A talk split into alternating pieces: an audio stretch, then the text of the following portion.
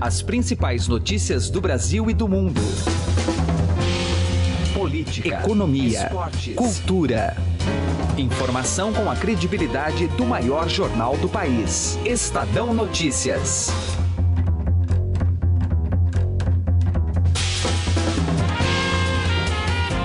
Olá, muito bom dia. Está começando por aqui mais uma edição do Estadão Notícias. Hoje é terça-feira, 2 de maio de 2017.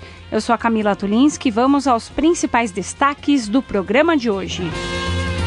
O dia 1 de maio foi marcado por protestos em vários países do mundo e no Brasil, a data ganha ingrediente especial: a reforma trabalhista.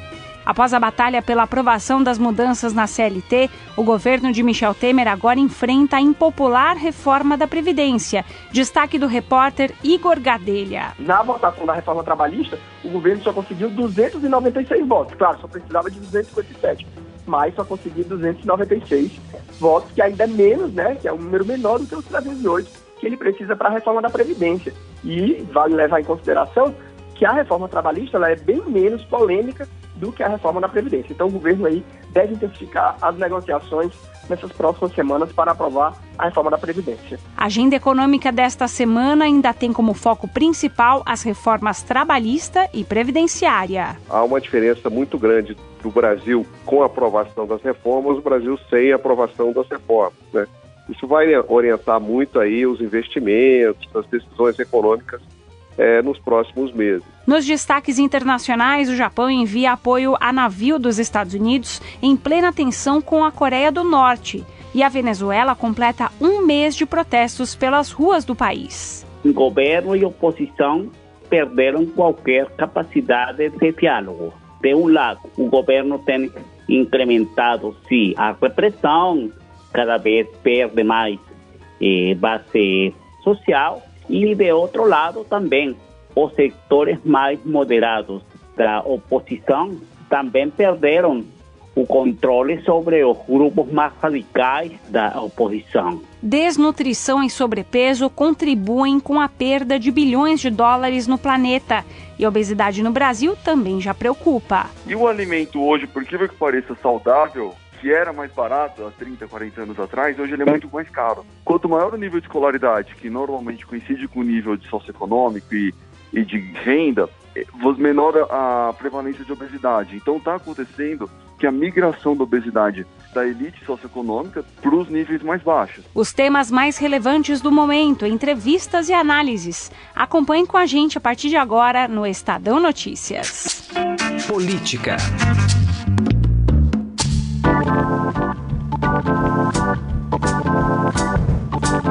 Neste dia 1 de maio, Dia do Trabalhador, milhares de pessoas em todo o mundo protestaram. No Brasil, o presidente Michel Temer gravou um vídeo que foi divulgado nas redes sociais defendendo a reforma trabalhista. Primeiro, vamos criar mais empregos. Segundo, todos os seus direitos trabalhistas estão assegurados. Com a modernização trabalhista aprovada pela Câmara dos Deputados, a criação de postos de trabalho, inclusive para os jovens, ocorrerá de forma muito mais rápida. A nova lei garante os direitos não só para os empregos diretos, mas também para os temporários e terceirizados, todos com carteira assinada. Portanto, concede direitos àqueles trabalhadores que antes não tinham. Empresários e trabalhadores poderão negociar acordos coletivos de maneira livre e soberana. O diálogo é a palavra de ordem. E da reforma trabalhista para a reforma da Previdência, nesta semana a expectativa é que já seja discutida nesta terça-feira, em contato agora com o repórter Igor Gadeira, direto de Brasília. O que, que vai acontecer nessa terça-feira em Brasília em referência à reforma da Previdência, hein, Igor? Isso mesmo, Camila. A previsão é de que a discussão do parecer do deputado Arthur de Oliveira Maia, do PPS da Bahia, seja encerrada nessa terça-feira na comissão especial que analisa a reforma da Previdência na Câmara. Encerrada a discussão, vai passar aí a fase da votação. A expectativa oficial é de que a votação comece na quarta-feira na comissão especial. Mas líderes da base aliada já estão dizendo em reservado que a previsão mesmo mais realista é de que essa votação só seja concluída na próxima semana. Isso porque os líderes do governo, as lideranças da base aliada, estão aí tentando né, convencer mais deputados a votar a favor do parecer de Arthur Maia. Ele já tem certeza né, de que na comissão especial esse texto passa, porque na comissão especial são 36 membros, basta a maioria dos presentes para votar. Então o governo está tranquilo na comissão, mas qual é a articulação? A articulação é para que o texto da comissão ele saia o mais amarrado possível, ou seja, o mais negociado possível, para quando chegar no plenário, o governo não ser surpreendido ali por aquelas emendas indesejadas, a oposição apresenta uma emenda, de repente a, a, a base aliada vota a favor daquela emenda e desconfigura o texto. Então o governo está aí negociando aí ainda nesses últimos dias para que o texto lá da comissão seja o mais amarrado, mais negociado, para evitar muitas mudanças de última hora e mudanças surpresas no plenário. E o que mais a gente viu foi mudança de última hora nessa reforma da Previdência, hein, Igor? Isso Pelo menos mesmo. nos detalhes, né? É isso mesmo. Agora o governo ele tem uma margem aí para negociar. Né? A, o placar da reforma trabalhista ele mostrou isso aí, que o governo tem aí pelo menos 191 deputados que são potenciais né, é, é, pessoas a votarem a favor da reforma da Previdência. Quem são esses 191 deputados? São deputados que votaram a favor da reforma trabalhista ou que não apareceram para votar, mas que no placar do Estadão é, não quiseram responder ainda qual é o voto, né, ou se disseram indecisos. Então, como eles já votaram a favor da reforma trabalhista, o governo tem aí essa margem de votos, essa margem para negociar com esses parlamentares. A maioria desses parlamentares está naqueles partidos do núcleo duro do governo, como o PMDB. O PMDB tem quase 40 desses deputados que votaram a favor da reforma trabalhista, mas ainda estão se declarando indecisos né, ou não quiseram responder. O presidente da Câmara, Rodrigo Maia, diz que muitos não estão respondendo no placar do Estadão porque não querem arcar aqui com ônus, né? agora não querem se expor, vão deixar para a última hora, mas já avisaram a eles que vão votar a favor da reforma da Previdência, é. mas não estão ainda declarando voto para evitar o desgaste, segundo ele, com a base aliada, né? um mês antes aí da votação, está prevista para acontecer aí só no final de maio, pelas contas dos líderes da base aliada. É, pelos dados que foram compilados aí com a equipe do Broadcast, junto com o Estadão Dados, são 33 deputados nesse perfil do PMDB, só do PMDB. E do PSDB tem 24 votos, viu, Igor, nesse, nesse perfil aí que você já explicou pra é, gente. É isso mesmo. E na negociação o governo tem feito de tudo. Como foi na reforma trabalhista, o governo aí tem negociado cargos. Na reforma trabalhista, o PTN, que é um partido com 13 deputados, ganhou a presidência da Fundação Nacional de Saúde, que era um pleito do partido, ganhou ali de última hora e acabou votando a favor da reforma trabalhista. Então, o governo está recorrendo, sim, aquelas táticas, aquelas táticas fisiológicas que é de trocar cargo por voto, né? E aí, na reforma da Previdência, a expectativa é de que isso né, continue e ou se intensifique, já que é uma reforma né, considerada muito mais impopular né, na sociedade do que a reforma trabalhista. É. Bom, então só para a gente encerrar, Igor, para nossa, a nossa audiência aqui na, na internet, quantos votos o, o governo precisa para que a reforma, a reforma da Previdência seja aprovada na Câmara dos Deputados e ainda vai para Senado Federal ou não? Se encerra na Câmara essa discussão? Não, vai sim, vai sim. A emenda ela começou a tramitar na Câmara. A reforma da Previdência ela, vai, ela está sendo votada no Congresso Nacional por meio de uma emenda constitucional, ou seja, uma alteração na Constituição de 1998. Por isso, ela tem um trâmite bem mais complicado do que um projeto de lei, como foi na reforma trabalhista. Na reforma trabalhista foi um projeto de lei, bastavam ali 257 votos favoráveis. Já na reforma da Previdência, como é uma emenda constitucional, ela tem que ser votada em dois turnos, ou seja, passar por duas votações, tanto no plenário da Câmara quanto no plenário da Casa, e ser aprovada por três, três quintos perdão, dos integrantes da Casa. Na Câmara, que tem 513 deputados, 3 quintos é o equivalente a 308 votos, ou seja, é um, é um, é um quórum muito qualificado, por isso que o governo aí está negociando, porque não é, não é fácil obter esses 308 votos.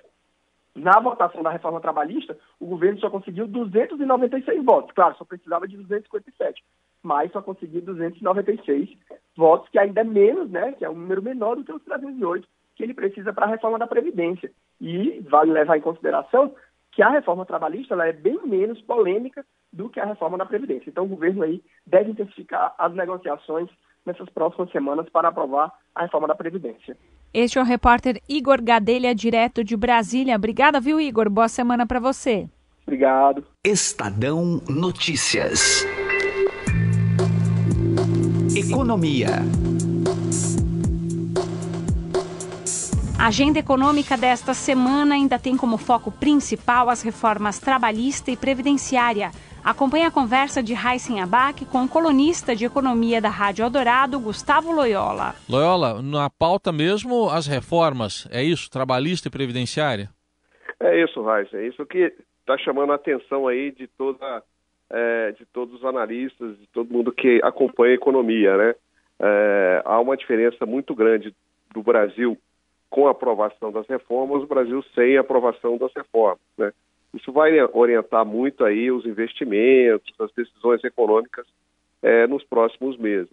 Nós tivemos uma, uma vitória importante na reforma trabalhista, é, mas foi uma vitória muito suada e não significa necessariamente que o governo tenha condições de aprovar a reforma previdenciária. Então há aí uma, uma grande expectativa em relação ao desenrolar dessa questão. Né? No caso aí da trabalhista, ela foi aprovada na Câmara, falta o Senado. Pode haver algum tipo de mudança? O que, que você está projetando? É, isso, isso pode acontecer, né? O Senado, enfim, tem essa, essa, essa faculdade aí de, de alterar, né? E evidentemente isso, se isso acontecer, é, o projeto tem que voltar para a Câmara. Mas é, a percepção generalizada aí, em geral, e a minha também, é que ela vai acabar sendo aprovada aprovada nas linhas gerais aí que foram é, estabelecidas na Câmara, né? E é, eu acho que o, o, a situação no Senado pode até é, ser melhor para o governo do que na Câmara, apesar aí da manifestação do senador Renan Careiros, que tem lá uma agenda própria dele, que já disse que é, do jeito que está não vai passar, etc, etc, mas acredito que no final é, vai prevalecer o bom senso dos senadores e, e, a reforma será aprovada. Né? Bom, na Previdenciária que é a maior dificuldade do governo hoje, não, Loela? Pois é, essa aí tem dificuldades e apesar do governo já ter cedido aí é, em torno de um terço aí dos resultados da, pretendidos pela reforma para atender alguns grupos de pressão, verdade que ainda está muito difícil, é, principalmente pela oposição da, de interesses é, corporativos de funcionários públicos, né? Que justamente essa, essa camada aí de funcionários que ganham maiores salários, de que tem maiores benefícios, é, justamente essa, é, são eles que estão é, num lobby muito forte é, junto aos parlamentares para bloquear a, a, reforma, né? É, mas, é, vamos ver, o governo tem, tem capacidade de formar maioria, já disse que vai endurecer com os parlamentares da base que se mostrem infiéis, né? Então, a, a expectativa é que é, o governo consiga atingir é, os votos é, necessários para aprovar a, a, reforma previdenciária na Câmara. Nós ouvimos o colunista de economia da Rádio Eldorado, Gustavo Loyola. Obrigado pela atenção. Até uma próxima, Loyola. Até a próxima.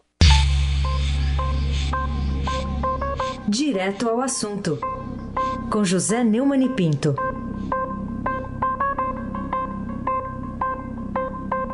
Agora nós temos uma novidade no Brasil. O Luiz Roberto Barroso, do Supremo Tribunal Federal, pediu para votar o fim do foro privilegiado lá no Supremo. Antecipando-se ao Supremo, querendo envolver todo mundo dentro da tese da suruba para todos, de é, Romero Jucá, o Senado votou a toque de caixa o fim do foro privilegiado, como se quisesse isso. Mas isso estava mais ou menos definido na seguinte base: só haveria foro privilegiado para os presidentes de poderes, legislativo, executivo e judiciário, durante o exercício do seu mandato. Dentro desse conceito legal, o presidente da Câmara, Rodrigo Maia, decretou que os seus pares, os seus colegas, eles só perderão os seus mandatos, mesmo tendo cometido o mais cabeludo crime de corrupção, se ele tiver sido é, praticado durante o exercício do mandato. Ou seja, o Rodrigo Maia adaptou para os colegas a tese que serve apenas para os presidentes dos poderes da República. O Brasil é o país da impunidade, não há dúvida. E chegamos agora a perfeição absoluta na impunidade da garantia dos mandatos de quem tem algum mandato. Realmente é aquilo que eu chamaria de The End of the Picade, o fim da picada. José Neumann e Pinto, direto ao assunto. Estadão Notícias. Destaques internacionais. As manifestações nas ruas da Venezuela completaram um mês e com quase 30 mortos nos conflitos entre oposição e defensores do governo de Nicolás Maduro. Para falar sobre esse assunto, eu vou conversar agora com o professor Rafael Vila, de Relações Internacionais do Departamento de Ciências Políticas da USP. Bom, professor, o protesto na Venezuela completou um mês e a gente tem quase 30 mortos, de acordo com os últimos números, e centenas de feridos ao longo dessas manifestações. Para o nosso ouvinte que está acompanhando a, o nosso bate-papo, qual é a balança que a gente pode fazer desse um mês de protestos na Venezuela, hein, professor? O principal ponto, balanço que se pode fazer é que governo e oposição perderam qualquer capacidade de, de, de diálogo, não? De um lado, não? o governo tem incrementado, sim, a, a, a repressão, cada vez perde mais eh, base social, não? e de outro lado também, os setores mais moderados eh, da oposição não? também perderam o controle sobre os grupos mais radicais da, eh, da, oposição. Não? Peor de, este caso, ¿no? Es que una salida política eh, eh, negociada no, parece estar no, no horizonte, porque eh, una salida pasa por convocación de eh, eleições, no qual o governo não parece mostrar-se muito disposto a um, tentar essa convocação de novas eleições, não? Ah, mas de outro lado, para a população venezuelana, para a sociedade venezuelana, o balanço é enormemente trágico, porque um, é uma população que tem mais de 15 anos submetido a uma intensa polarização política e, e social, eh, mas agora o conflito eh, que é político, ele passou a ser um conflito eh, quase abertamente eh, violento, como muestra esa cantidad de, eh, de eh, muertas ¿no? de ambos lados durante los confrontos entre gobierno e esses grupos mais radicais da oposição. É. O professor, diante desse clima, daria para dizer que a Venezuela está à beira de um conflito civil ou praticamente uma, uma guerra civil ali? Como é que é esse termômetro né, da, da, do que acontece no país, hein? A ideia de uma guerra civil é muito é difícil de, de, de conceber na, na Venezuela, porque a ideia de uma guerra civil teria que ser eh, também tomada como objetivo por amplos setores da, eh, da sociedade. Não? E não é caso. O caso da, da, eh, Venezuela é, é um enfrentamento entre eh, governo não? e setores da que también no son capaces de eh, convocar, movilizar, ¿no? A, a, grandes volúmenes de la población, ¿no? A no ser en, gran, grandes ciudades, ¿no? Mas, así, más importante que la población, ¿no? Eh, ela, mm, para, para ela es desconocido esa idea de entrar en, en una guerra civil, ¿no? En favor de un dos, eh, do, do, do, dos bandos, ¿no? Puede, puede haber, ¿no? Eventualmente hasta un incremento, ¿no? Eh, do conflito violento entre governo, eh, governo e oposição, não? Mas eh, está muito, Venezuela ainda está muito longe, não? De que a sociedade se queira incorporar nesse conflito violento que poderia levar a uma guerra civil. Uhum. O professor, só para a gente encerrar, neste fim de semana, o Papa Francisco cogitou a possibilidade de voltar a, a mediar negociações né, entre oposição e governo na Venezuela. O senhor acredita que poderia, de alguma maneira, o Papa Francisco intervir positivamente a respeito desse assunto no país? É, é realmente a, a mediação do Vaticano, não? Surge como uma das únicas eh, possibilidades ¿no? eh, de, de, mediación ¿no? Eh, con influencia en ambos os sectores, en ambos os bandos, ¿no? porque o papel da OEA, da Organização dos Estados Americanos, está extremamente politizado, virou também um, um mecanismo, um organismo, não? de embate entre Venezuela y el secretario general de la OEA, a UNASUR, eh, eh, UNASUR, ela mostra-se eh, in, in, ineficiente, não? Então, nem UNASUR nem a OEA têm credibilidade não? para ambos os setores. Eh, em compensação, eh, a mediação do Papa Francisco, a mediação do, do, do Vaticano, não? poderia ter mais, eh, mais credibilidade de fato, não? ter mais credibilidade não? em ambos os, os ambos os, os, os bandos, não? e poderia mediar uma poderia mediar uma uma solução. Eu acho que do ponto de vista não? da mediação internacional, da mediação eh, eh, multilateral, não? Eh, o Vaticano é uma das últimas esperanças não? de mediação nesse conflito. Muito bem, análise do professor Rafael Vila, de Relações Internacionais, do Departamento de Ciências Políticas da USP. Muito obrigada pela entrevista, professor. Obrigado, Camila. Até logo.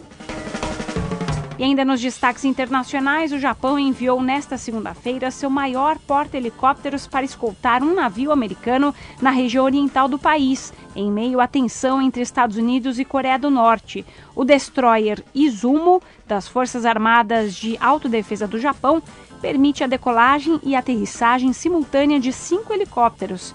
Este é o primeiro apoio que os japoneses dão aos americanos desde o fim da Segunda Guerra Mundial. Estadão Notícias. Saúde. Relatório publicado pelo Programa Mundial de Alimentos revela que o impacto combinado da desnutrição e do sobrepeso contribui com a perda de bilhões de dólares na economia latino-americana. No Brasil, de acordo com o Ministério da Saúde, a obesidade cresceu 60% em um período de 10 anos. Por que, que o brasileiro está com sobrepeso? Vou conversar agora com o endocrinologista Flávio Cadegiani.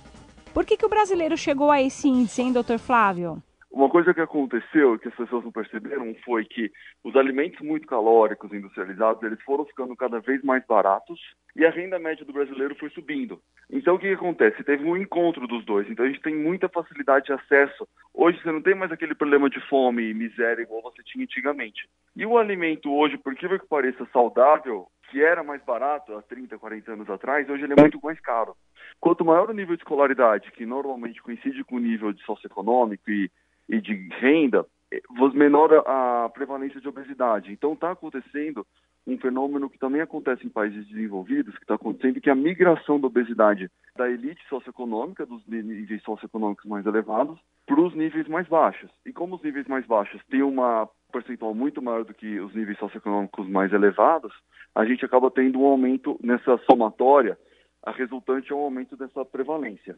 Dá para dizer que tem maior prevalência de hipertensão e diabetes também ou não necessariamente nessa não, tem, ordem? Sim, uma coisa muito bom que você tocou num ponto, porque o que acontece? A gente sabe que a principal causa de hipertensão e de diabetes é exatamente a obesidade, né? Isso é muito bem conhecido. E existe uma coincidência realmente, onde você tem aumento de obesidade, você tem aumento de diabetes e hipertensão. Não necessariamente os rankings lá de cidades onde você tem maior prevalência de obesidade coincidem com os rankings de diabetes e hipertensão. Mas não porque tem cidades em que os pacientes com obesidade, ah, eles têm menos doença. Não. Normalmente porque eles são subdiagnosticados. Porque uma coisa que a gente nota no ranking é que maior, as maiores prevalências de diabetes e hipertensão não estão nos lugares com maior prevalência de obesidade, e sim nos lugares com melhor acesso à saúde. Isso mostra que, na verdade, o problema da diabetes é mais, muito mais provável que seja pessoas que não saibam que tem um subdiagnóstico em alguns locais do que outra coisa. Por exemplo, Rio Branco foi considerada a cidade com maior prevalência de sobrepeso e obesidade. E ela tem dos menores prevalências de diabetes. Será realmente que ela tem a menor prevalência ou ela tem menor diagnóstico? Porque um dos grandes problemas que a gente tem aqui é que a comunidade científica, a comunidade médica, dos demais profissionais, tem um preconceito tremendo para tratar a obesidade. Será que não é porque a obesidade ainda é encarada como uma questão estética e não uma questão, talvez uma consequência de uma questão psicológica envolvendo outros fatores, além de outras doenças que podem vir aí atreladas à obesidade? O seu conceito está muito melhor de obesidade do que a maioria dos colegas médicos, viu? a gente tem um preconceito histórico porque os pacientes com obesidade, eles normalmente não respondiam bem aos tratamentos, mas por quê? A obesidade é uma doença complexa com vários fatores, psiquiátricos, psicológicos, metabólicos, hormonais, inflamatórios, de caráter crônico, e ela era tratada como uma doença aguda e como uma doença de simplesmente uma escolha. Como se a gente escolhesse a comida assim, você está morrendo de fome, você tem uma compulsão crônica e você olha lá a rúcula e olha o filé parmegiana e você escolhesse a rúcula como da forma mais natural do mundo, né? Eu acho que a gente culpabiliza muito o indivíduo pelos supostos erros dele. Está na hora de a gente enxergar ele como uma vítima dessa sociedade que, que impõe. A comida é muito forte culturalmente. Eu dou um exemplo muito clássico. Olha que injustiça. Açúcar e cocaína têm mecanismos de vício muito próximos, com a diferença de que o açúcar ele vicia mais que a cocaína. Açúcar não dá sintomas de curto prazo, então a pessoa não fica louca igual ela fica com cocaína. Açúcar ela é aceita socialmente e ela é incentivada socialmente em festas. Açúcar ela é legalizado. Açúcar é relativamente barato. Então, se a pessoa tem vício real em açúcar, e hoje os dados já deixam bem claro que pelo menos metade dos pacientes com obesidade moderada e grave tem compulsão alimentar comprovada, quando você fica abstêmico do, da cocaína, você tem uma sociedade que vai te ajudar. Açúcar, além de você ter que lutar contra toda uma sociedade e os eventos, as pessoas ainda ficam te oferecendo como se fosse uma coisa muito inerte. E para aquela pessoa não é. Então ela tem que enfrentar uma barreira muito maior porque ela fica exposta ao vício dela muito mais tempo.